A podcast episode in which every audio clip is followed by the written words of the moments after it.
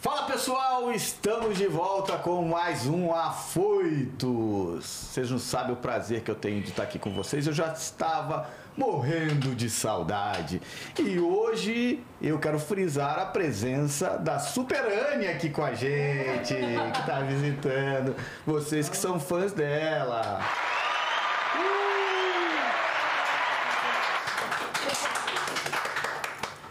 E hoje essa mesa tá pesadíssima. A gente vai falar com os policiais e também um ex-policial que é deputado que fazem muito pelo estado de São Paulo. Glaucão, roda a vinheta.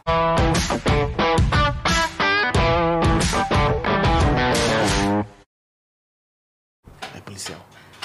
Ah, então eu ia te corrigir, pô. Não, você me Não, corrige. eu posso falar, eu ia te Corrige eu na ia hora. Você, lá. Serginho, É verdade. ex-policial, É verdade, não, nunca, existe. É só é policial aposentado, Policial certo? ou eterno. não? Veterano. Veterano, veterano. Veterano. Eu estou político, eu sou polícia. Ah, boa, boa. No então, sangue.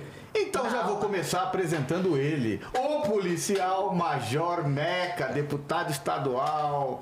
Ô Major, muito obrigado por ter a sua presença aqui. Você sabe que eu sou seu fã, apesar de ter errado agora, mas sou teu fã e te falei que eu tenho um adesivo desde a primeira motociata. Ô, Serginho, satisfação é toda minha de estar aqui com você, estar com a doutora Raquel, doutora Jaque, doutor Zaque. E vamos conversar muito aqui de polícia, de política. E reforço, eu sou polícia, estou Polícia. político. Boa. Polícia está no nosso sangue. Isso aí, isso aí, isso aí, muito bom.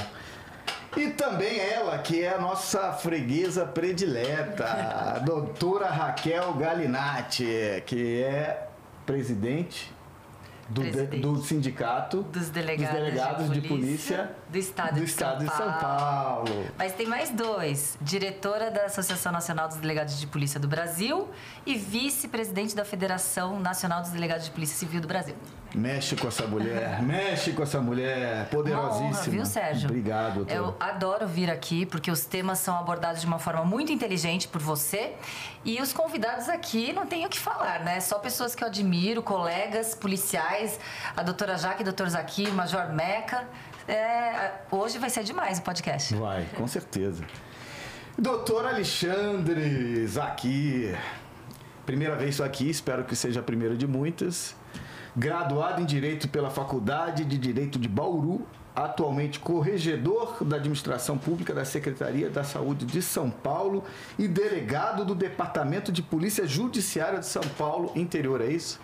Então, E que Sérgio, mais? eu a única coisa que eu faço de correção é que hoje eu não estou mais como corregedor. Eu fui corregedor um bom Tá. tempo e hoje eu estou como secretário-geral da Raquel. É Ah, é? presidente, eu sou secretário-geral do Você é o braço direito dessa moça? Eu não sei se eu chego a ser o braço direito, mas acho que o esquerdo que atrapalha menos ali é um que não atrapalha tanto. Depois eu você- acho que eu vim aqui hoje para fazer a parte do peso no programa, né?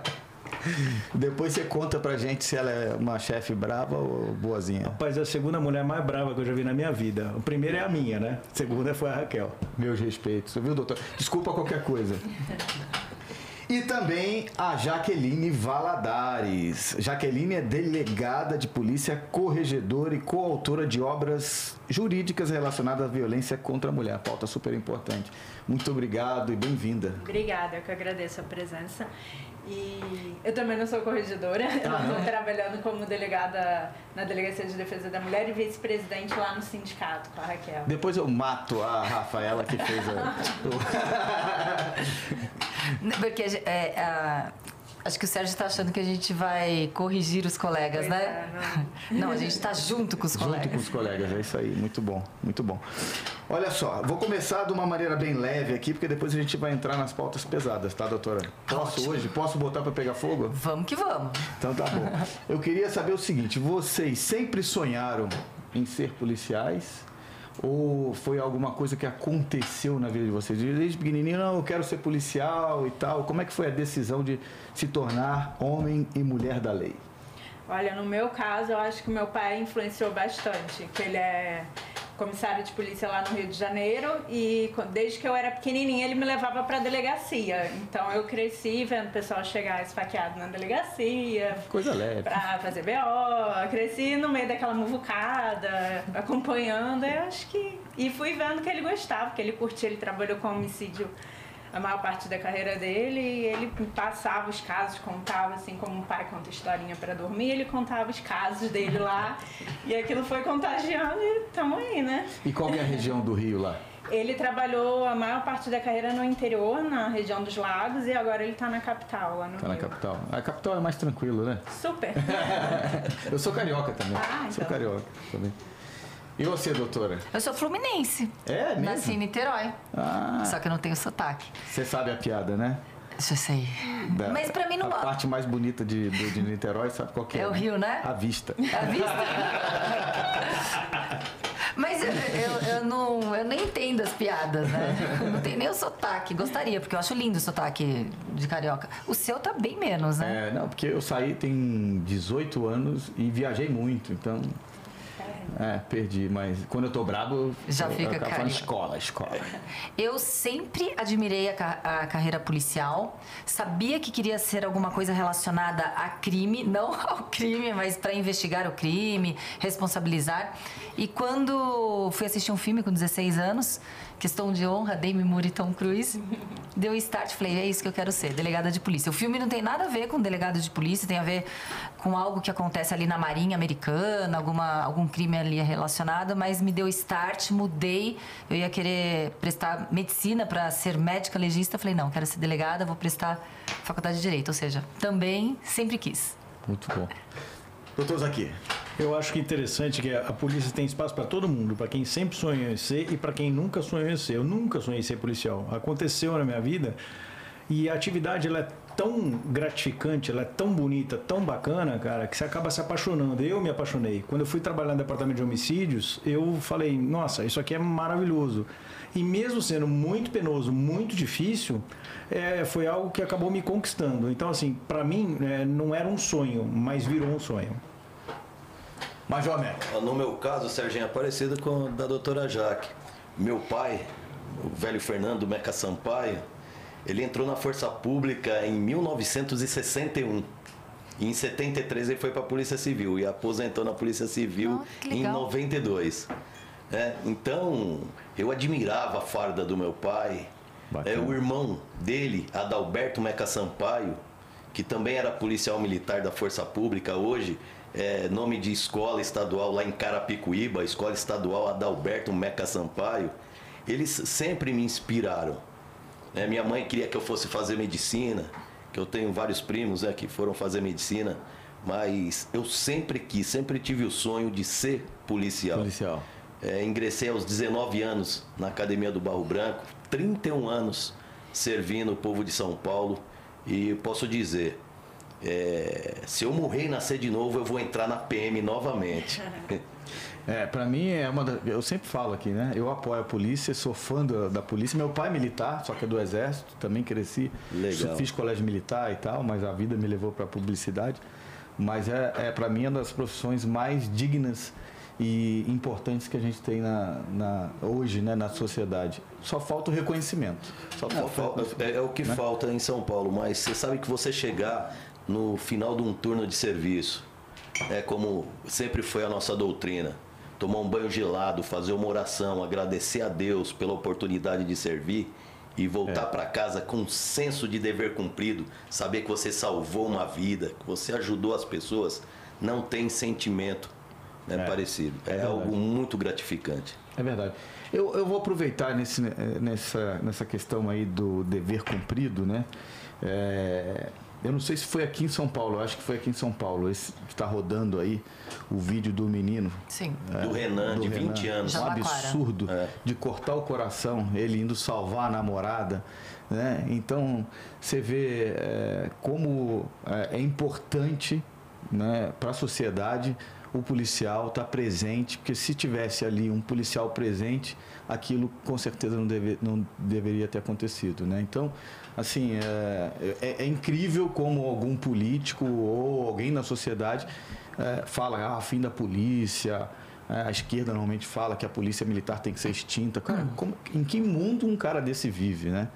Então, assim, o que, vocês acham desse, de- de- de- dessa fatalidade que aconteceu aí? Vocês acham que poderia ter sido evitado? Como é que... Com certeza poderia ser é, evitado e ainda falo mais.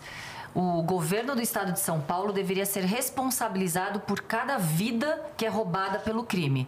Porque o policial civil, policial militar, ele tem condições de combater o crime de uma forma na, na, sua excelência. Agora, a partir do momento em que os policiais são impedidos, limitados para exercer a sua função, é, essa responsabilidade é do governo que está negligente, incompetente e irresponsável. Eu adoro essa frase, ela é muito atual, ela é do juiz Falcone, que investigou a máfia, Operações Mãos Limpas, e foi assassinado pela máfia.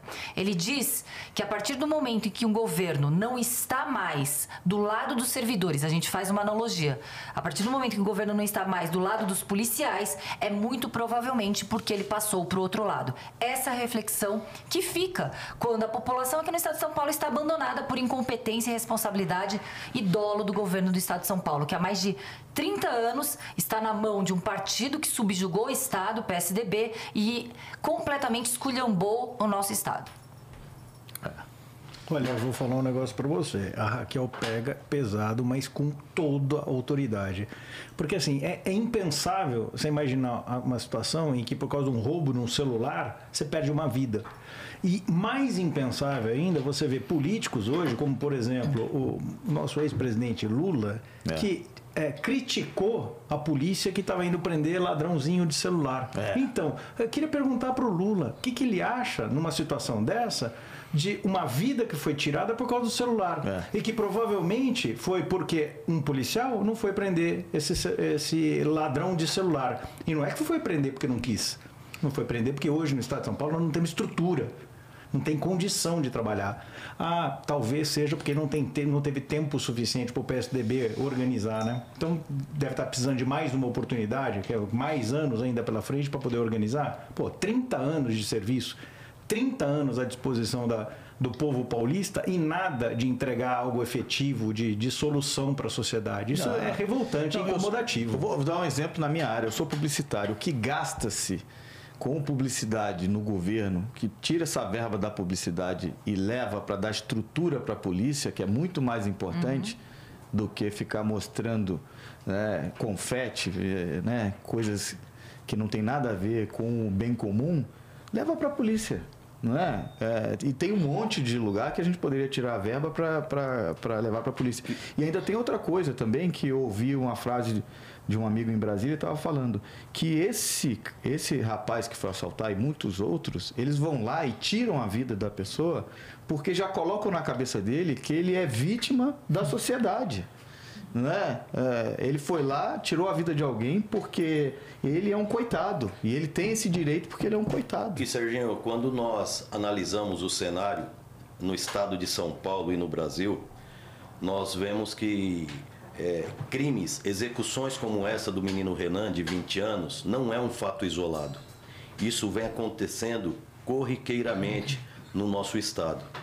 É um estado, isso é um sintoma de, da falta de política de segurança pública, que não há nas últimas três décadas de governo do PSDB no estado de São Paulo. Nós, policiais, nós falamos isso por constatação. Hoje, no estado de São Paulo, não há viatura da Polícia Militar fazendo policiamento ostensivo, o policiamento preventivo. Por quê? Não tem efetivo. O claro de policiais militares ultrapassa 14, 15 mil policiais. Não tem viaturas em número suficiente. Nas minhas fiscalizações que faço, e isso também constato desde a época que eu estava na ativa, que eu, eu, eu, eu passei para reserva faz três anos. Você pega uma área territorial de uma companhia, tem uma viatura patrulhando. Às vezes tem duas, ou três no máximo. É o que acontece. O patrulheiro assume o turno de serviço com média de 10 ou mais ocorrências pendentes. Aí ele vai atender a ocorrência. Ele não está patrulhando. Quando ele se depara com um flagrante, que ele pega esse preso em flagrante e vai para a delegacia de polícia, os delegados aqui podem dizer melhor que eu. Chega na delegacia, não tem delegado, não tem escrivão. Chega lá, é um delegado e um escrivão aí cinco, seis viaturas da Polícia Militar apresentando flagrante. O que vai acontecer? A viatura fica no pátio da delegacia Uhum. 9, 10 horas e o povo sem viatura. Isso, junto com a impunidade, a sensação de impunidade com as leis frágeis do nosso país, o Estado se tornou um terreno fértil para o criminoso agir da maneira que quer. E não tem. Como que a Polícia Civil vai investigar? Um caso como esse, o policial, é, ele, ele, ele é vocacionado, ele tem polícia no sangue e fala: não, nós vamos catar esse cara, mas nem que seja a última coisa. Aí o cara nem vai para casa, fica, trabalha três, quatro dias direto. Mas tem que prender aquele ladrão. Mas não tem investigador para investigar os crimes em São Paulo. Não tem efetivo. Não tem. Pra falar nisso, Major Meca, o meu marido também é policial, policial do Garra. Ele pôs no Instagram dele, pessoal. É, a foto no Instagram, Instagram pessoal dele, ele colocou a foto do procurado e falou assim: me mandem inbox se vocês tiverem notícia. Ou seja, 24 horas. Sim. Então, realmente, o que o Major Meca falou, a falta de reconhecimento do Estado que não valoriza aquele que é policial 24 horas por amor. E essa falta de estrutura, ela chega a, a uma situação de desestimular as pessoas a fazerem concurso para cá. É, eu dou aula em alguns cursinhos e eu venho recebendo questionamentos de alunos se vale a pena se inscrever para o concurso da Polícia Civil de São Paulo, por conta de salário, por conta de estrutura. Então, assim, a gente não só está com o quadro defasado, como a gente está com o quadro de candidatos começando a ficar defasado, que as pessoas não estão achando mais que está valendo a pena vir para cá. Então, Olha tudo isso. isso é algo que a gente tem que É ser absurdo. questionado. É lógico, mas é que, que o Major Meca acabou de falar. Vocação. Se não for vocação, a pessoa não vem porque realmente não vê nada de bom. Só coisa ruim. E só fazer uma observação, Serginho, para você ver o tamanho do descaso né, e do abandono dos policiais no estado de São Paulo. Você falou sobre publicidade, né? Aham. Você trabalha nessa área. Os policiais no estado de São Paulo estão com a sua bonificação atrasada há mais de um ano. Olha mais isso. de um ano. É, janeiro, o bimestre de janeiro de 21 ainda não foi pago. E o governo do estado de São Paulo já gastou mais de um bi em publicidade e marketing. Olha isso. Né? Preciso só fazer uma observação, Serginho. A Raquel tem abordado um tema que eu acho que é muito importante, que é o seguinte: o governo, de vez em quando, ele vem com algumas soluções, umas medidas para querer tampar o sol com a peneira. Né? Ah, não vamos incentivar o policial. Agora querem eh, colocar o policial civil no horário de folga eh, e o policial militar também, para poder fazer as tais operações delegadas e poder cumprir um- uma jornada extra. Pô, a Raquel acabou de citar, o marido dela é policial, é policial 24 horas por dia, nos horários de folga dele, ele ainda se dedica a esse trabalho e o governo vem com uma grande solução. Não, vamos melhorar o salário, colocando ele na hora de folga dele para trabalhar. mais ainda. Na hora de descansar, vocês vão carregar pedra. Comprar Alguns problemas vão, vão ser acentuados, né? Problemas de índice de suicídios vão aumentar. Problemas de relacionamento. Vai, vai, vai criar um problema de relacionamento. Se o marido ou se a mulher policial não podem ter convivência com seus filhos, com seus familiares, com seus respectivos né, maridos, mulheres, etc. É uma situação em que o governo está propondo policiais sem contato, sem, sem convivência com a família. É, uma- é- é algo que fo- foge né, da- do, do que é compreensível como razoável. Na polícia militar, você ter ideia, um soldado da polícia militar ganha 3 mil reais. Né, No dia de serviço, ele puxa um turno de no mínimo 14 horas. Porque são 12 horas de serviço, ele tem que sair pelo menos duas horas antes e chega duas horas depois. 14 horas se ele não se deparar com um flagrante. Senão o turno vai para 20, 24 horas. Caramba. Ele no dia da folga, ele tem que fazer bico para complementar a renda. Então é pelo menos mais 12 horas fazendo escolta de eletroeletrônico, escolta de valor, em pé na frente de um supermercado, de um posto de gasolina. né? Então ele entra num ciclo de estresse físico e psicológico, onde o número de separação conjugal, como a doutora Raquel citou agora, é altíssimo. O número de suicídios é epidêmico nas polícias de São Paulo. E a polícia, o governo, porque o comando da polícia sabe de tudo isso que nós falamos aqui e, junto com o governo, varre o problema para debaixo do tapete. E os nossos policiais pagando com a saúde e pagando com a vida. É. E, e falando nisso, acabou de mudar o comando, né? Posso falar o que, o, o que, apare, o que aparenta essa troca de comando? aparenta para os leigos, né, para quem não entende de segurança pública, deve ter pensado, nossa, trocou um, um delegado geral, vou falar da, o, o Major Meca vai falar da PM, mas eu vou falar da nossa Polícia Civil. Nossa, trocou um delegado geral por outro, então os crimes vão desaparecer.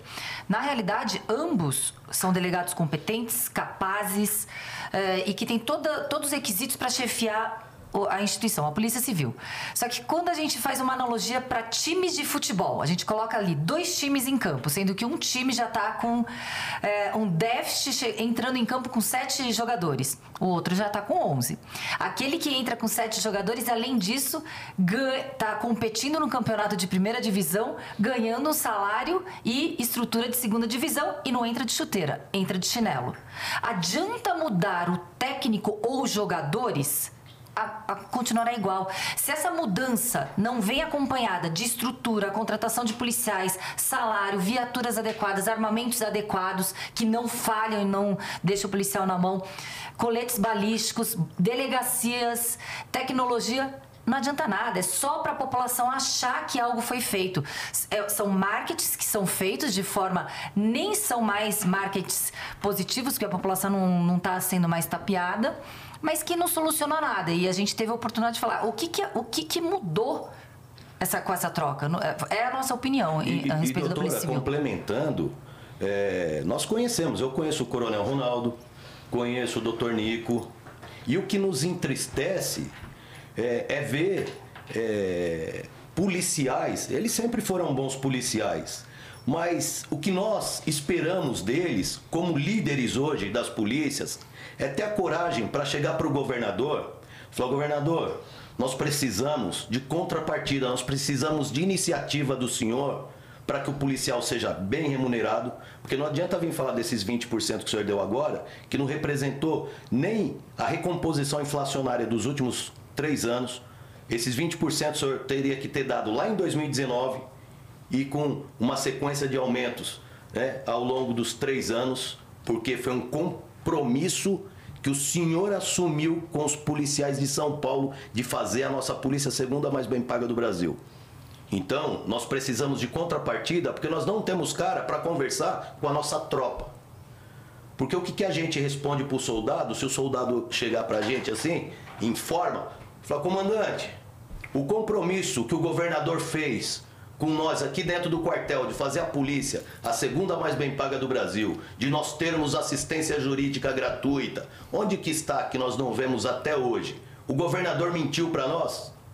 Aí o comandante aí falou, governador, o que, que eu respondo? Eu não vou mentir para minha tropa, porque são homens e mulheres que estão dando a vida né, para defender Inclusive o povo de São por Paulo. ele mesmo, um monte de, de, de viatura na, na Então, o que nos entristece hoje, doutor, é isso. É ver nossos amigos policiais ocuparem cadeiras importantes, mas não se posicionarem diante do governo. Se abraçar com um sistema que está levando os policiais né, para uma vala. Os nossos policiais estão doentes, com problemas de saúde, né, problemas de assistência média que, que nós não temos no estado de São Paulo, problemas de moradia. Eu, como deputado, recentemente tive que ajudar na mudança de um policial e de seus familiares que foram expulsos por integrantes do PCC da sua casa. Porque nossos policiais moram em áreas de alto risco. Então, nós esperávamos desses líderes da polícia esse posicionamento e não se render né, a, a, a, politicagem barata que usa nós policiais como ferramentas políticas para que eles possam se manter no poder. Quando é... eu falo em é. compromisso, eu fico até assustado. E é, associar compromisso a político hoje, Meca, tá muito difícil, né? Fala, ele não, né? ele não tem caráter. O que, que é compromisso, né? É o cara que fala, eu sou. Vamos ver o que, que o senhor Rodrigo Garcia vai fazer até o final do mandato dele. É Serginho, eu posso ser coloca... sincero? É. Não vai fazer nada. Mas, Jormeca, a gente se coloca à disposição para auxiliá-lo na incompetência, na, na, no completo na completa atrapalhada que está sendo feita aí na segurança pública, porque é nítido que não sabem, não sabem o que é segurança pública, gestão. Então, a gente está aqui se colocando à disposição para auxiliá-lo na incompetência ali de poder proteger a população do Estado de São Paulo. É Doutor, eu estive numa mesa assim, ó, como nós estamos aqui, com o Rodrigo Garcia quando era vice-governador, no início do meu mandato. Sentei numa mesa, levei uma proposta uma carta aberta assinada, inclusive pela senhora também, por todas as associações da Polícia Militar, Polícia Civil, Técnico Científica, Polícia Penal, vários parlamentares, à época em 2019 com uma proposta de 24,16% de reajuste salarial. Porque nós temos a informação que já em 2019 o governo do estado tinha esse recurso em cofre para valorizar os policiais. Era na época do Bolsonaro? Quer dizer, eu... desculpa. É, mais ou menos isso. Eles não ouviram né, os nossos apelos, nunca nos ouviram em questão de participação na construção de políticas de segurança pública, porque nós sabemos o que acontece na rua, nós sabemos o que precisa ser implementado para que o policial sinta segurança em trabalhar né? E, e, realmente tenha condições de defender a sociedade. Será que agora Mas eles com não Lula deram as costas não dá certo? Será que agora com Lula ou Dória não dá certo? É, Olha, agora é Lula Dória, né? Olha, o Zaki, fala Disseram que ele está deixando a barba crescer, é verdade? Olha, irmão, é, é, são coisas, são movimentos que, que causa... É, a gente fica amedrontado. Porque a gente sabe que esse pessoal sabe manipular a população. Porque eu falo isso para o PT da tribuna da Assembleia Legislativa. Vocês sempre enganaram a população. Porque eu sei o que é a periferia. Eu sei como o pobre sempre foi abandonado por vocês pelo governo de esquerda. Né, que meteu todo mundo dentro de uma favela. Vocês querem que fale comunidade, né? Porque vocês não querem que fale favela. Porque é favela. Lá não tem saneamento básico, lá não tem infraestrutura. Se pegar fogo lá no Paraisópolis, no Heliópolis, não entra caminhão de bombeiro lá dentro. Né? Lá dentro, vocês permitiram que o crime organizado comandasse tudo e subjugasse os trabalhadores, cidadãos de bem, que são a maioria numa favela. Uhum. Sem dúvida. Né? Não tem hospital público. Que eu já entrei em tudo quanto é hospital público em 31 anos de serviço. O que, que eu sempre detectei? Um médico para atender 80, 90 pessoas, uma fileira de macas com doentes em cima dos dois lados do corredor, pessoas tomando soro por três, quatro dias esperando uma vaga num leito de enfermaria ou num leito de UTI. E vocês vêm falar que vocês fizeram políticas públicas para atender o povo em situação de vulnerabilidade, vocês mentem para as pessoas. E a gente vê a esquerda com essa movimentação toda, não, que o Lula está com 46% da intenção de voto, não sei onde está sendo feita essa pesquisa, porque ele não pode sair dentro de casa, senão ele toma tomatada. É. E tudo isso deixa a gente apreensivo, porque a gente tem medo, porque esse negócio de esquerda acabou com o país.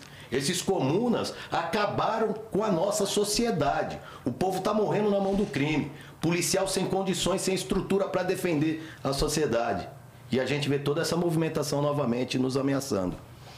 É verdade. É verdade. Eu, eu como apresentador, não posso me pronunciar muito, mas é verdade.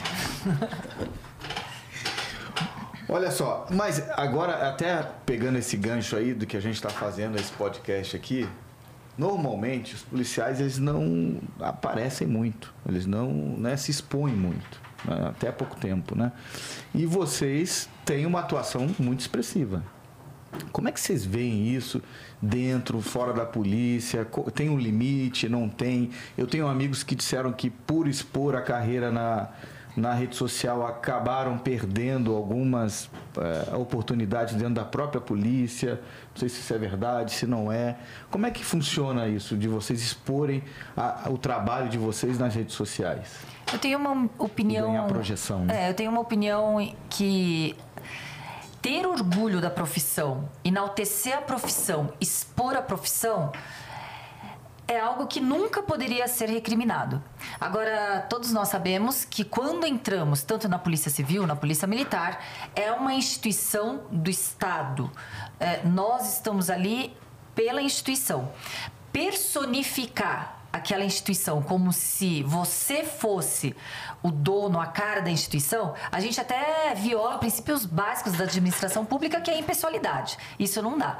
Tem regras, tem, tem regras, é, por exemplo, por que, que os policiais não falam muito? Aqui no estado de São Paulo a gente tem uma lei orgânica, é, no meu entender, inconstitucional, e dentre algumas regras, o policial ele não pode expor mazelas internas publicamente.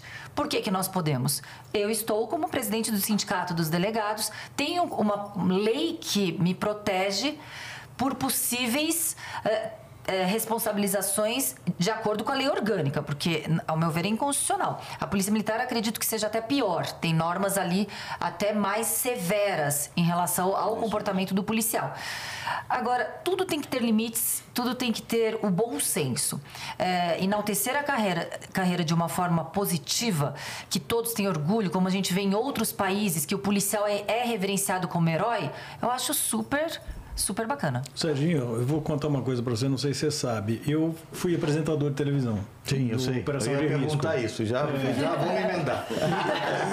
e eu tive, Durante quatro anos? Foi cinco. mais cinco anos. Eu tive essa oportunidade enquanto eu estava na, na atividade, enfim. É, o, o que aconteceu comigo foi o seguinte, eu fazia plantão da HPP, aí teve uma equipe, ela filmou um atendimento e tal, e eu acabei recebendo o convite por incentivo do secretário de segurança da época. Ah, Ele é. elogiou o meu comportamento, elogiou o fato de eu ter chegado no local, cumprimentado o pessoal da PM, ter conversado com, com a, as pessoas, e era o meu trabalho normalmente naquele, na, naquele ambiente, sempre buscar uh, solucionar o crime.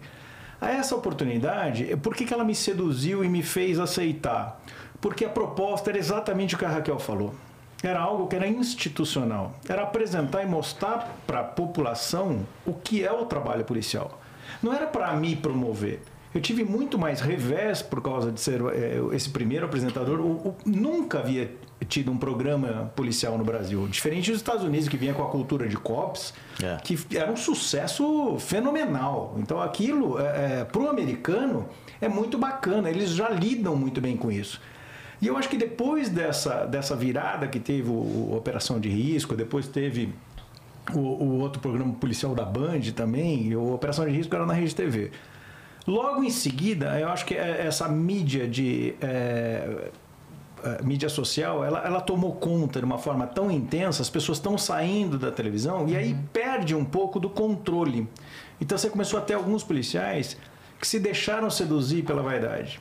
A vaidade ela é complicada, cara. No meio político, eu respeito o político que sabe cuidar da imagem do seu trabalho e não se deixa seduzir pela vaidade. A vaidade destrói o ser humano, porque ele coloca ele em primeiro Mas lugar. Mas isso em qualquer profissão também, né? Cara, sem dúvida. Eu, eu, sou fã daquele livro O Advogado do Diabo. É. É, ele termina o livro dizendo que o pecado que eu mais gosto, o diabo falando para o advogado, né, o pecado que eu mais gosto é a vaidade. É a vaidade. Ela destrói o ser humano. Então eu acho que hoje o que a gente está vivendo é justamente esse problema. Então a Raquel aborda perfeitamente. É importante levar para a população o conhecimento? É importante. Agora, tem que ter limite. É. Hoje, na, na política, qual a avaliação que eu faço? Durante 31 anos eu na ativa, todos nós acompanhamos a grande parte da grande mídia demonizar os policiais no estado de São Paulo e em todo o Brasil. Querer colocar pecha de, é, de truculento, assassino, agressor. agressor. É. Aí o que acontece? Surgiu as redes sociais. Aí todo mundo descobriu que o povo é fã da polícia. As crianças querem tirar foto com a gente, né? Cruzar o bracinho, tirar foto do lado da viatura. Eu recebo ligações de pessoas, major, tem como o senhor pedir para uma viatura passar no aniversário do meu filho? Ele está fazendo oito anos e o tema da festa é a polícia. Né? Toda a decoração é da polícia. Ele gostaria que uma viatura viesse aqui para ele tirar foto. Consequência disso, eu disputei uma eleição em 2018, minha primeira eleição, sem recurso e sem tempo de televisão. Eu tive 131.531 votos. Olha isso. Dos 94 deputados, eu sou o 12 mais votado. Sem recurso e sem tempo de televisão. Por quê? Porque o povo respeita a, a polícia. polícia. O é. povo acredita na polícia. O povo é fã da polícia. E isso é um risco para político corrupto nós ocuparmos o cenário da política, coloca em risco esses bandidos que estão se locupletando do dinheiro dos nossos impostos. Né? O dinheiro que não está indo para o hospital, que não vai para a delegacia, não vai para o quartel, não vai para a escola. E rompe o compromisso com o crime organizado. Também. É. Por que, que o crime organizado avançou tanto em São Paulo, no Brasil, América do Sul e já está no planeta?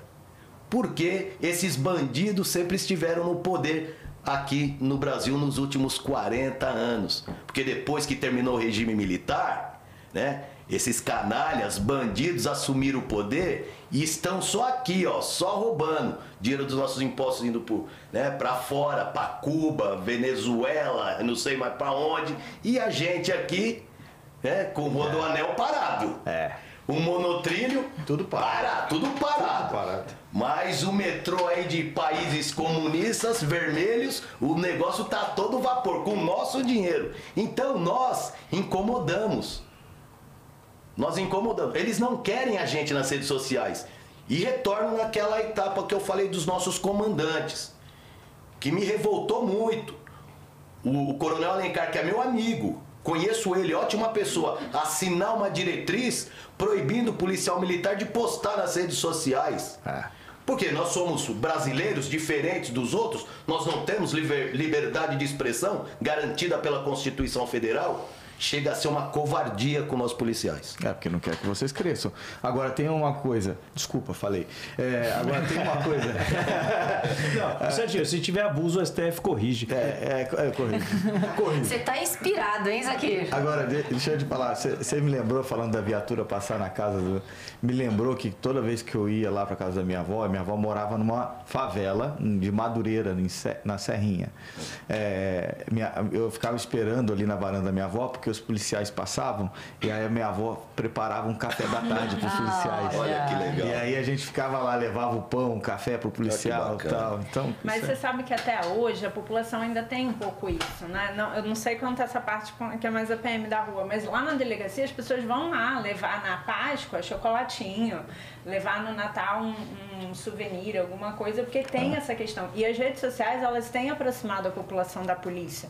A gente deixa de ser um, um, um, um ser desconhecido, sem um- uma face, para nos tornarmos pessoas do convívio delas, do dia a dia. É verdade. né? Pessoas comuns que têm filhos, com- que estudam com os filhos delas nas escolas. Então a rede social traz isso, porque não é só uma exposição do policial segurando arma e atuando. Também você vai ver essas redes sociais, tem o policial com o filho dele, tem o policial fazendo um curso, se aprimorando. Então traz a, a população para ver que nós somos como eles, que a gente também precisa deles assim como eles precisam da gente. Não é? E é muito bacana essa troca. A gente percebe é, é, essa, essa aproximação com a eleição cada vez de, de um número cada vez maior de policiais nos representando. Porque É. você vê que a população ela quer isso, ela quer que a polícia os represente. É verdade. Então, tolir a polícia de se exibir em redes sociais, exibir não é nem o termo, né? De se apresentar nas redes sociais, eu também acho questionável. Até porque a população às vezes nem sabe exatamente o que, que a gente faz. Você vê que tem muita gente que não sabe diferenciar a atuação da polícia militar da polícia civil. E aí, por meio das redes sociais, a gente consegue esclarecer muitas dessas Falando coisas. nisso, explica para quem está assistindo a Ah, gente então. essa diferença entre a polícia militar e a polícia civil. Então, a polícia militar, como eu já estava falando agora mais cedo, é uma polícia essencialmente ostensiva, preventiva. A ideia é que ela esteja na rua fazendo policiamento para evitar que o crime aconteça. E a partir do momento em que ele acontece, aí entra a polícia civil na apuração desses crimes. Então são polícias que têm focos totalmente diferentes de apuração. Óbvio que às vezes a gente mescla, a gente às vezes atua um pouco ostensivo e eles também investigam crimes militares, enfim. Mas via de regra, a polícia militar ela tá na rua para prevenir. Por isso que eles andam com viaturas caracterizadas, andam fardados para coibir. E a gente não, a gente anda paisano porque para investigar é muito mais fácil você investigar se você tá paisana. Você chega num local, você não vai é, assustar a pessoa, ela, ela consegue se aproximar de você e contar, te trazer informações. Então tem essa diferença. E às vezes a população não sabe qual é a diferença. Né? Não sabe muita coisa. Eu e a doutora Raquel trabalhamos juntas na mesma delegacia. Plantonistas? É, e as pessoas chegavam pedindo para falar com o delegado. E aí a gente se apresentava e, tipo, nunca. Não, não é com vocês que a gente quer falar, com o delegado. Não, mas somos nós. Então, tira. A rede social, ela desmistifica Mas a plantonistas em delegacia não especializada da defesa da mulher. Era É, delegacia, delegacia comum é. que a gente trabalhava de bairro e, e desmistifica essa ideia de que o policial tem aquele perfil truculento e tal. Isso muda muito com a rede social. Mas observação, né, Serginho? Você acha, por que, que você acha que na delegacia aquelas duas trabalhavam cheia de gente querendo falar com o delegado? É verdade, é verdade. Não é à toa. É verdade, é verdade. Pra ver o sorriso das doutoras. A Jaque era brava, é brava. Nossa, ela É, tem é, cara nós, de nós brava. temos jeitos diferentes. A Jaque tem um jeito brava, com pouquíssimas palavras, né, Jaque? mais, mais quieta, É, mais calma. é. A Raquel já dava uns Não, o meu, o meu brava é mais, é, mais, é, é- é mais aparente. O dela é um bravo que eu acho que talvez dê mais medo porque a pessoa tá ali olhando, opa. Como é que é uma policial brava assim?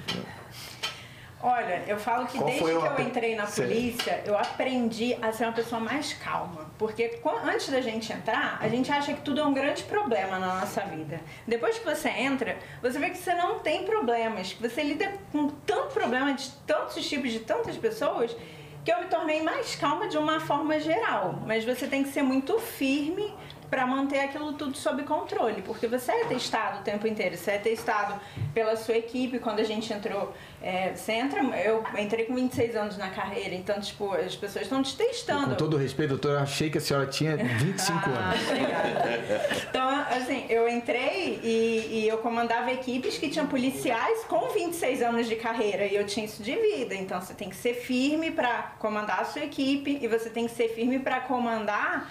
é, a ocorrência ali, você tem que lidar com os PMs, que são pessoas também que você nunca lidou, que você não conhecia, você tem que lidar com o preso, você tem que controlar o preso, a vítima, que muitas vezes também não está numa situação muito tranquila.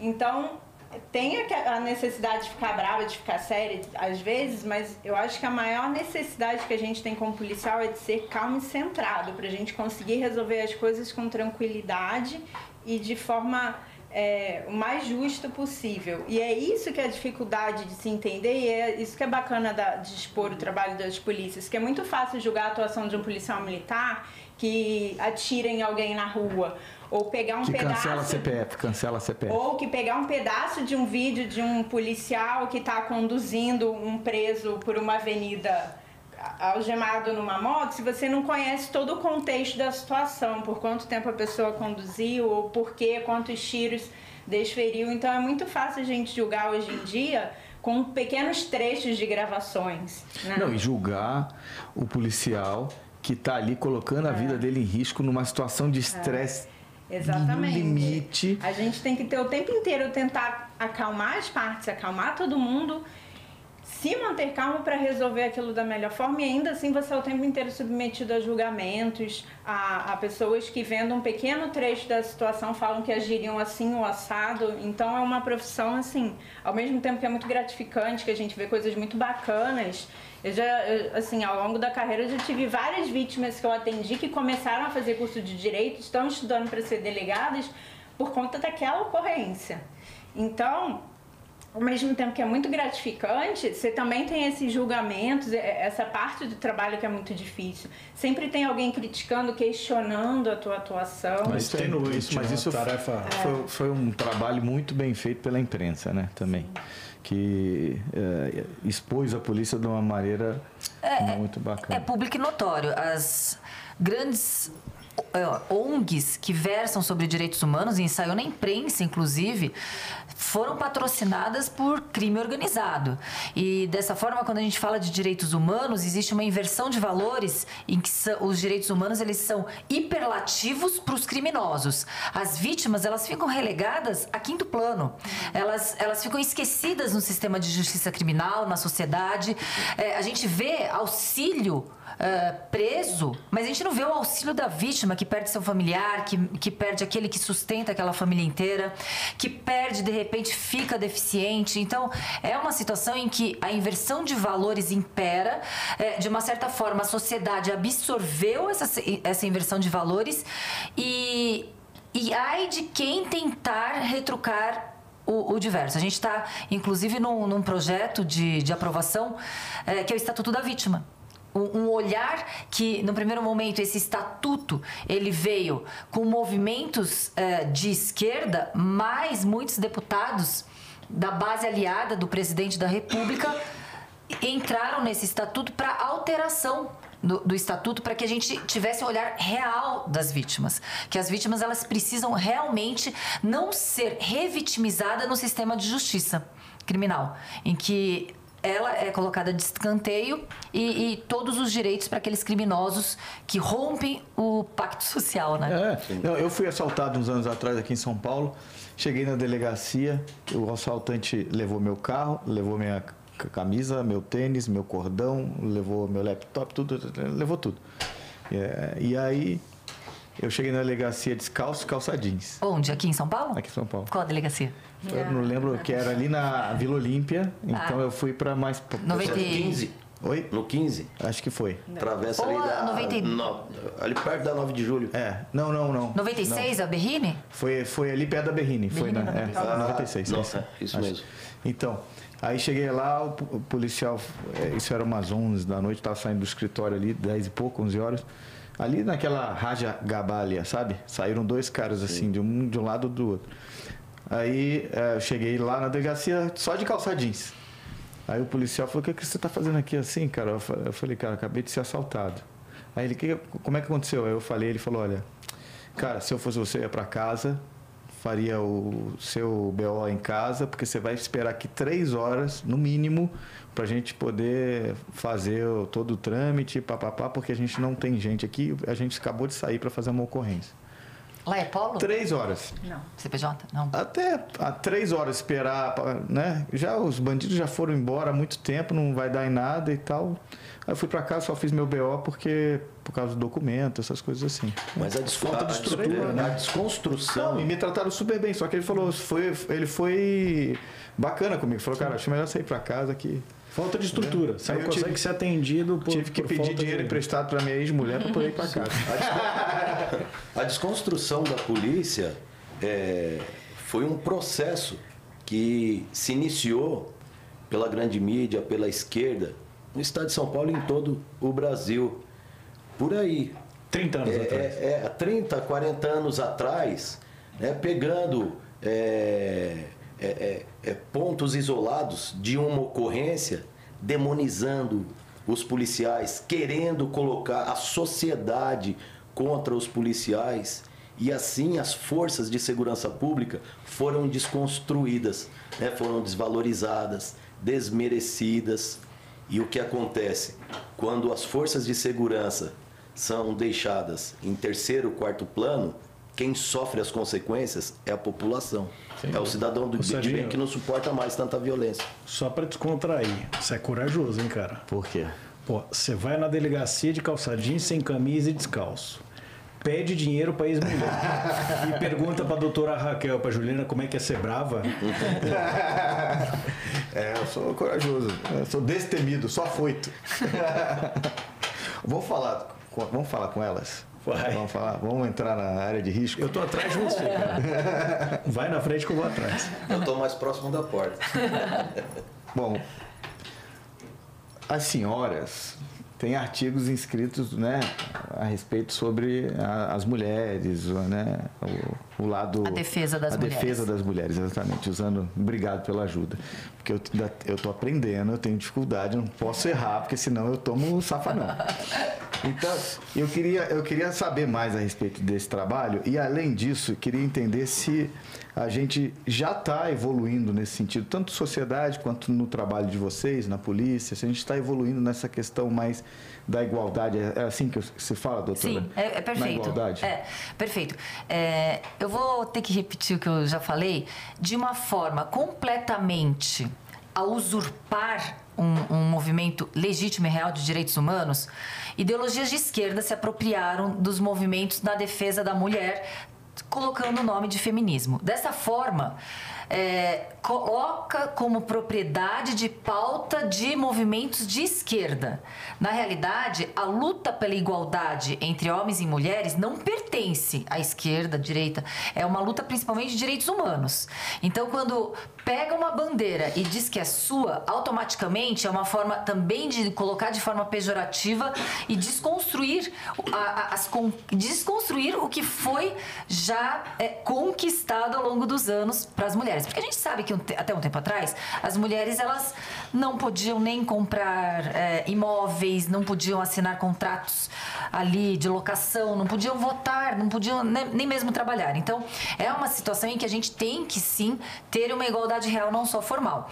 Agora, o que entristece é que quando essas ideologias elas dizem de esquerda, dizem defender as mulheres, e a gente percebe que essa realidade é uma realidade ideológica e nula, quando mulheres armadas, policiais, como aconteceu recentemente, elas são de forma a serem ridicularizadas e expostas em jornais também de ideologias de esquerda, taxando-as de eh, influencers, des, eh, descartando a profissão principal, que é a profissão policial, de uma forma pejorativa a colocarem como se elas estivessem se exibindo em redes sociais as pistoleiras armadas. É, e foi questionado, inclusive a gente teve uma abertura para colocar essa questão, essa crítica, que onde as mulheres estão sendo respeitadas e estão sendo respeitadas no, nas suas escolhas de serem o que querem. Se as mulheres querem estar armadas, policiais, estarem ali de forma ostensiva mostrando o seu treino, elas não podem porque elas colidem ali com ideologias de esquerda desarmamentistas. Ideologias desarmamentistas. Aí a mulher não pode mais ser o que ela quer. Então é, é, é, é uma crítica em que é, ideologias de esquerda elas não podem se apropriar de pautas e tentar nortear essas pautas pelos seus posicionamentos. Então a gente é, faz é uma. É porque, é porque eu vejo isso como a ideologia do vitimismo.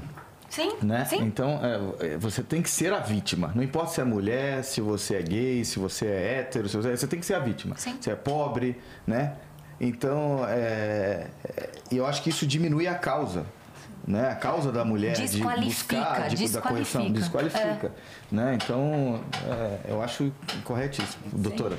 É, essa pontuação eu achei bem interessante de tratar como vitimismo nós não precisamos ser tratadas como vítimas, nós não somos vítimas. É. Nós precisamos ser tratadas de forma igualitária, sem que, que haja um peso diferenciado para gente. Então, que, que as nossas opções sejam devidamente respeitadas. Eu lembro que a doutora Raquel levantou uma pauta no sindicato há um tempo atrás sobre a obrigatoriedade das delegadas terem que trabalhar em delegacias de defesa uhum. da mulher.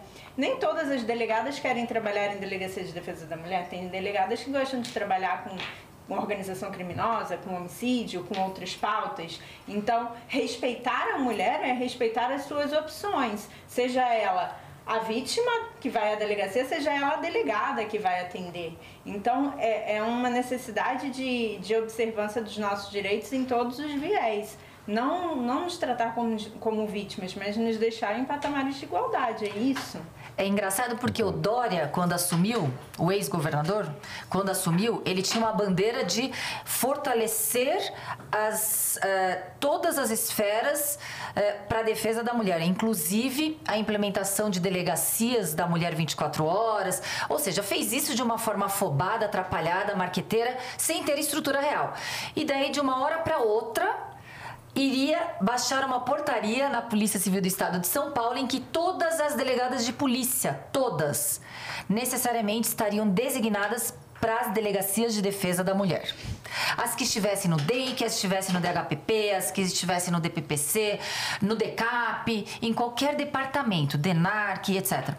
E aí, como presidente do Sindicato dos Delegados, representando todos os delegados de polícia, fui falar com o delegado geral e falei: doutor, uma para que se solucione uma violência institucional, social, uma violência social, não permitiremos que uma, violência institucional de gênero seja feita aqui na Polícia Civil do Estado de São Paulo. Significa que a mulher delegada não pode optar, escolher a, a, a atribuição e, o te, e a temática que ela quiser, ser delegada onde ela quiser, isso não será permitido.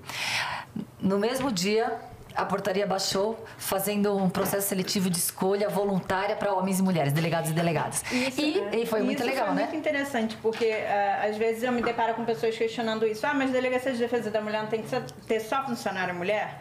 Por lei, não. A própria Lei Maria da Penha ela fala que é preferencialmente, não obrigatoriamente. E eu acho que muito mais importante do que você ter necessariamente funcionários sexo feminino é você ter pessoas com empatia com a causa. É. Então não E adianta eu obrigar né? Sim. a Preparados. colocar um monte de mulher que às vezes não tem empatia, não quer trabalhar naquela temática. Às vezes ela é expert em lavagem de dinheiro e eu vou colocar ela para trabalhar com grupos vulneráveis como criança e adolescente e mulheres, que é o que a gente trabalha nas DDMs.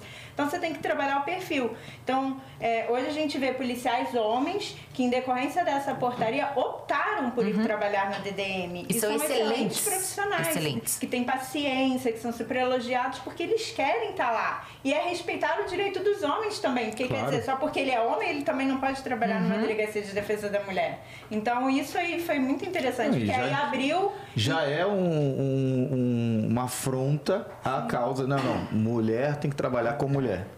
Já- eu vou ser bem sucinta, já que a gente está dando os checkmates que a gente deu no desgovernador Dória, ele também é, abriu apurações para que todos os policiais do estado de São Paulo fossem punidos na corregedoria que não tivesse apresentado a dose da vacina. Só para ficar bem claro, eu tomei as três doses, mas acredito que não existe lei nenhuma que obrigue alguém a se vacinar. Tudo que, é, inclusive responsabilização administrativa criminal, tem que ser amparado por lei, lei federal. E mandamos o ofício, chegou, eu mandei o ofício à época, chegou agora, semana passada, ou seja, cinco meses depois. É, mandei o ofício falando qual é a atitude que será feita, porque eu gostaria de saber qual é a responsabilização que será colocada, ameaçada ao policial que não tomou vacina, porque medidas judiciais serão feitas contra este desgoverno. No dia seguinte, o Dória falou: não falei nada disso, não vou punir ninguém. A- os, os procedimentos administrativos todos foram arquivados e eu recebi a resposta há quatro, há quatro dias atrás, é, que nada será feito. As polícias, falando, né, retornando ao tema das mulheres, que é uma discussão né, que está acima de partidos, é, é um problema que a gente sabe que existe é, discriminação, mas a gente tem que discutir e buscar a igualdade, né? Nós temos Isso aí. que ser, nós temos que ser iguais. Logo, uma delegada de polícia, uma policial militar, ela deve trabalhar no local onde ela mais tem aptidão, né? onde ela tem treinamento e tem condições técnicas né? e táticas de desenvolver uma atividade. E na as polícias, né, elas lidam é, muito bem com isso daí, na verdade. Porque já começa que na polícia todo mundo ganha igual, não tem esse negócio de diferença de salário. De homem ganhar ah, mais que a mulher. E em relação a isso, dentro da instituição, a gente dialoga muito bem. É, os policiais, é, homem, mulher, a gente dialoga muito bem. Até mesmo a gente, policial militar, que chega numa delegacia, tem uma delegada, uma investigadora, uma escrivã. né? nós sempre dialogamos com muito respeito, ali com igualdade, se tratando como policiais. É, dentro da instituição, é, a gente lida bem com tudo isso, né? Sim. dentro das polícias. Não, quando você entende isso, entende o papel da mulher, a igualdade, eu, gente- todos nós viemos de uma sociedade machista, né? Sim, sim. É, mas quando você entende isso, é muito complementar, porque a mulher ela traz uma visão diferenciada e, e- e agrega muito. É, agora, quando você é, subjuga né, uma mulher ou co- co- coisa desse tipo, você está deixando de trazer uma, um- um- uma visão diferente que a mulher tem sobre qualquer ética, ótica de trabalho que eu vejo, né? Em, qualquer profissão. Eu adoro trabalhar com as mulheres na minha profissão da publicidade, porque, cara, assim, elas têm sempre uma visão muito mais detalhada das campanhas que a gente está fazendo. Então, é, e é diferente do homem. O homem é mais genera- generalista e tal. Então, eu acho que é muito sempre complementar, né, doutora? É, eu já tenho uma visão mais generalista, né? Eu não sou detalhista, sou assim, vamos Mas que vamos. com certeza tem uma visão mais, mais, mais é, específica do que o seu marido, por exemplo. Ele é muito mais Mas é detalhista, né, certinho, e eu sou muito mais Porque vamos que eu- vamos. Depois a gente vai arrumando um caminho. Se não deu certo, vamos indo. Eu já participei a- de troca a- de tiro com policial feminino. Olha que E legal. Eu já participei de eu troca de que tiro legal. com um policial feminino. É Inclusive, você falou essa questão de detalhes, né? Nós fomos para o júri por essa ocorrência, foi início da década de 90. E essas policiais femininas, precisa ver elas sentadas na frente do juiz, onde eu já vi marmanjo, né, meu? é, balangar o beiço, ficar branco na hora de, de prestar o depoimento.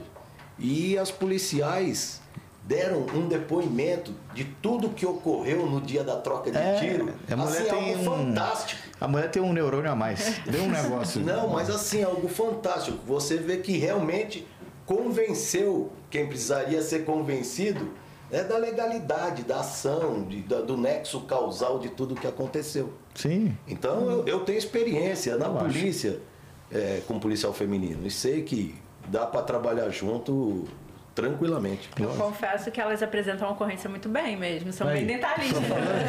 É, a mulher é muito É mais. O, assim, eu, se você perguntar o que eu comi ontem, ou o que for, não sei nada. E o que eu vou fazer depois também, se não tiver anotado aqui, também não sei. Mas as mulheres sabem tudo, detalhe, detalhe de Mas, tudo. mas o Major colocou uma coisa que eu, a minha experiência pessoal também foi muito positiva na polícia nesse sentido. Porque volta e meia me perguntam quando eu participo de alguma coisa assim, ah, você sofreu preconceito na polícia, machismo, não sei o quê. Eu nunca tive esse tipo de experiência, assim. A minha experiência sempre foi muito positiva desde que eu entrei. Você acha que é muito da postura é, da mulher ou não? Tem a ver? Ah, eu não sei te dizer, assim, eu não acho que eu tenha uma postura, assim, extremamente diferenciada, né, mas eu acho que é um misto, né, mas eu tive excelentes chefes, assim, titulares, seccionais, e, e que me, der, me deram oportunidade de crescimento da carreira por conta de, de valorizar o trabalho, de reconhecimento do trabalho, promoção. E sempre fui muito respeitada, sempre tive um relacionamento muito bacana com eles. E acho isso muito legal. Nunca tive nenhum problema em- pelo fato de ser mulher na polícia. Eu, eu responderia igualzinho a Jaque, porque eu sempre me dei muito bem com meus superiores hierárquicos, subor- subordinados, com a polícia militar, é, inclusive na parceria para a solução de alguns crimes. Eu não tinha viatura suficiente na polícia civil, falava, vai, vai comigo, porque ali tá uma, alguma incursão em comunidade, né, de perigosa aí com a viatura somente sozinha da, da, da polícia civil. Mas enfim, quando é, presidente, assumi a presidência do Sindicato dos Delegados e ali a minha função era representar todos os delegados de polícia do Estado, alguns, eu não vou falar com colegas, porque eu, eu tenho muitos colegas que eu valorizo muito e que se hoje eu, eu não desisti da presidência por causa dos meus colegas, que a gente tem mais homens colegas, mas alguns colegas boçais, é, boçais, é, questionavam o tempo todo a minha presença ali. Como se eu tivesse ter, ter que ficar subjugada a sabatinas orais, a questionamentos, ser colocada em situações para que eu tivesse uma possibilidade de errar e ali falar, tá vendo? Ela não merece estar aqui. Então eu percebi o machismo eh, que engloba o gaslighting, o man interrupting, o man explaining. Não precisa explicar aqui, todo mundo sabe, né? Sim. Gaslighting, quando tentam eh, fazer com que a mulher ela tá realmente perturbada na tomada de decisões. O man interrupting não permitem que a mulher fale. fale. O mansplaining tratam a mulher como um ser inferior fosse. Percebi de alguns boçais. Mas é boçais, eh, os homens que são homens estão do lado das mulheres, defendendo que as mulheres estejam, tenham seus espaços, protegendo as, as mulheres dos agressores. Então eu tive essa experiência realmente extremamente negativa que me decepcionou muito, mas que me fortalece que, eh, eh, que esses obstáculos sejam ultrapassados, porque os pares, colegas que não coadunam com isso, inclusive estão ali para a Jaque até presenciou situações em que estão ali para falar aqui meu camarada você vai parar chega então são situações em que a gente né o Zakir algumas vezes já me defendeu é, né Zakir Não, eu, eu acho que eu até queria fazer uma observação aqui. É, Eu tenho aprendido muito com a Raquel. É, eu acho que ser homem também é, é maravilhoso para você poder aprender com as mulheres. É verdade. A Raquel, ela consegue passar esse discurso de uma forma tão ah, importante, firme, amena ao mesmo tempo, eh, delicada e, e posicionada, que faz com que a gente consiga refletir e repensar muita coisa. Eu muitas vezes, e não sou nem um pouco machista, muitas vezes já interrompi minha esposa. E quando eu ouvi a Raquel falando da importância disso, a forma com que ela aborda, Serginho, é impressionante. Eu comecei a me policiar. Eu hoje, é, eu digo para você, eu me policio o tempo todo para não interromper uma mulher. Ah, tudo bem, às vezes faz uma brincadeira no meio de uma conversa ou outra, é diferente. Sim. Mas a forma com que ela conseguiu tocar ah, ah, de importância de ter essa cautela, esse cuidado, para mim foi maravilhoso. Melhorou até a minha vida. Então, assim, A Raquel, ela é muito cuidadosa. E o mais importante, nunca ela faz esse discurso de forma vitimizada. Exato, é isso que eu ia falar. A gente ouve porque não é na posição da vítima. De forma alguma. E a mulher não tem que se colocar Não. como vítima. Sabe por quê? Esse papel de vítima, toda vítima, ela é colocada no, no papel de forma involuntária e coercitiva. Eu não sou vítima. E o camarada que tentar me colocar, eu quero ver ele, ele querer permanecer me deixando como vítima. As vítimas, elas não podem se, eh, se, de- se deixar personificar como vítima. Se, se um cara escolhe você ser objetificada como vítima, Vamos ver se ele vai continuar permanecendo colocando. Mas, cara, não, eu não gosto de falar homem nem cara. É criminoso, é trápula, mau caráter. É- é- Eu, eu tenho, assim, talvez mais amigos homens até do que mulheres. Então, eu não gosto dessa polarização homens e mulheres. É caráter que a gente pode falar. Boa. Olha, a gente está chegando no final. acredito. Eu tinha mais perguntas, então vocês vão ter que voltar. Vão ter que voltar para a gente fazer um outro, porque eu acho que ficou muito bacana, tá muito enriquecedor o, o papo.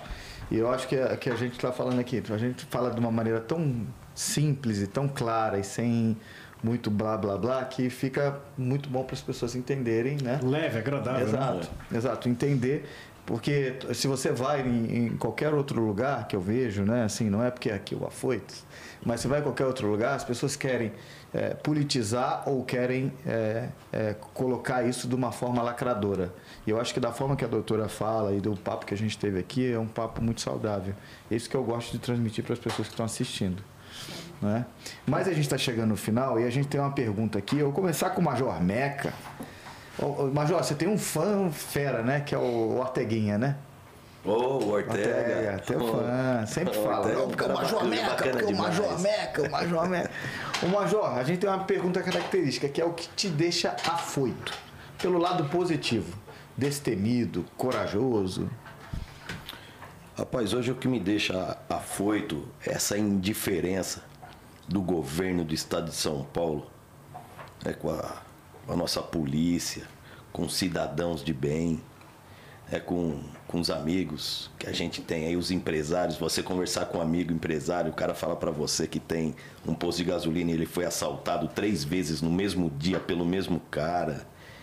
E isso me incomoda demais, incomoda muito, porque você vê o sofrimento no olhar, na rotina das pessoas.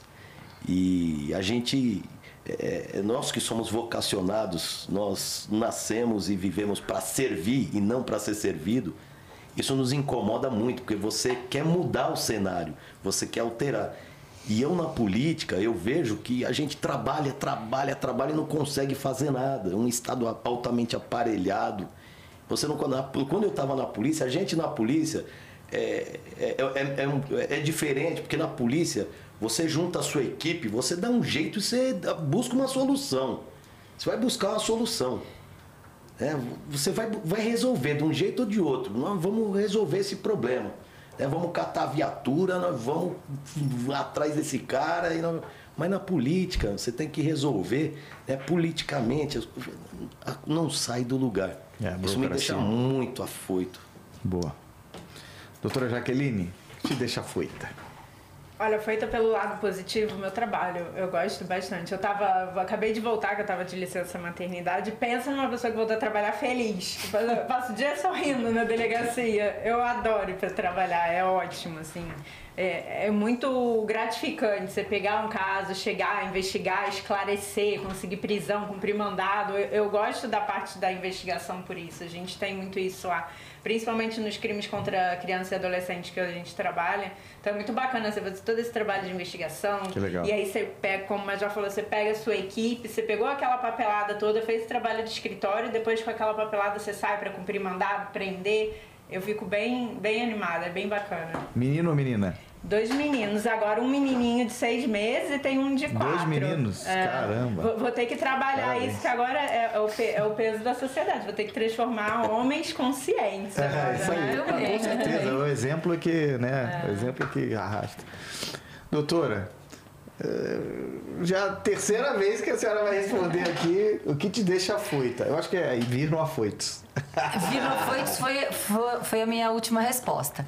O que me deixa foita é desmentir mentiroso. O principal mentiroso durante esse tempo todo que eu desmenti foi o Dória. Ultimamente eu tenho desmentido o Lula. É, vamos ver se esse atual governador em exercício, Rodrigo Garcia, vai mentir, porque eu vou ficar foita para desmentir mentiroso. Boa, muito bom. Vai ter que desmentir, porque já mente há um bom tempo já. Segura o corte. e aí, doutor Alexandre Zakir, fala aí. A gente não falou, depois eu quero que o senhor volte aqui para falar mais dessa experiência de TV e tudo e tal. E como é que é trabalhar com a doutora Raquel. Mas me fala, o que te deixa afoito? Eu vou fazer uma separação aqui. Eufórico, eu fico quando eu trabalho com a Raquel. É, quando vem num programa que nem o teu, isso Quando é você maravilhoso. vê os olhos da Rafa. Também, é. Show. Agora, afoito, cara, eu fico quando eu vou conversar com alguém de esquerda e que quer me impor a- a- as razões e as a, opiniões deles e não respeitam a minha. Isso me deixa afoito. Boa. Show. Muito bom. Pessoal, infelizmente a gente está chegando no final, mas foi um programa super bacana, enriquecedor. E eu queria deixar essa mensagem para vocês. Vamos respeitar mais a polícia de maneira geral. Porque sem a polícia, nossa, nossa cidade, nosso estado, nosso país entra em colapso.